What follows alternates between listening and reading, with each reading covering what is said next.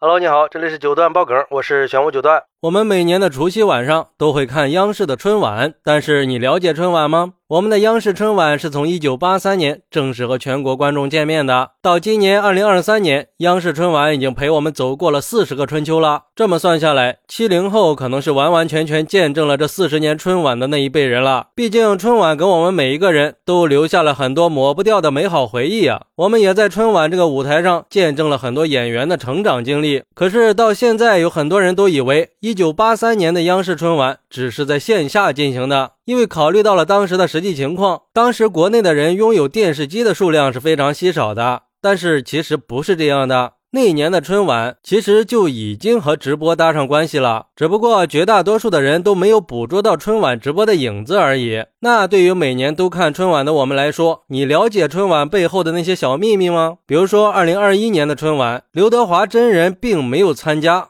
或许很多人听到这句话的时候都会非常的惊讶。哎，那春晚的当天晚上，我们不都是亲眼看见了吗？那刘德华在台上和王一博、关晓彤一起飙舞呢。其实呀，这都是云录制搞的鬼。其实，在看到刘德华在空中和两只牛一起飙舞的时候，就应该想到了，毕竟这是不可能实现的嘛，那就只能用高科技来解释了。还有一个就是主持人了。关于主持人，有两个问题值得关注，一个是站位，一个是身高。站位呢，代表着主持人的重要程度，但是同时，主持人的身高也一定要相互匹配。不过，我们也知道，有很多优秀的主持人身高都不占优势。比如说撒贝宁，他在央视主持人里边辨别度还是很高的，出镜率应该也算是最高的了。而我们喜欢他，是因为他活泼、灵活、多变的主持风格。但是撒贝宁个头不算高呀，要知道，在很多综艺节目里，只要有撒贝宁参加。好像他的身高都免不了被调侃一番，他也经常自嘲说自己需要穿增高鞋。不过在春晚的男主持人里边，他可不是唯一一个穿增高鞋的。那很多男主持，包括康辉，都曾经在鞋底上下过功夫。那有没有人发现呢？其实这也是没有办法的，这都是因为那些同台女主持的原因。一般来说，女主持人为了能把长裙穿出效果，鞋跟的高度那都是破纪录的。比如说，主持人李思思，她本人就将近一米七的身高了，再加上高跟鞋，如果头发再高一点，海拔就直逼一米九了。没办法呀，男主持人只能去学着穿起增高鞋来了。康辉曾经就说过，自己刚开始还没有经验，就拿了两个增高鞋垫塞进鞋里，结果垫完以后，脚后跟比鞋后边的边缘都高，直接把皮鞋穿成了拖鞋，最后只能去定制专门的增高鞋了。看得出来，为了给我们呈现出更好的视觉效果，主持人们还是很拼的，也让我们看到了他们的敬业精神。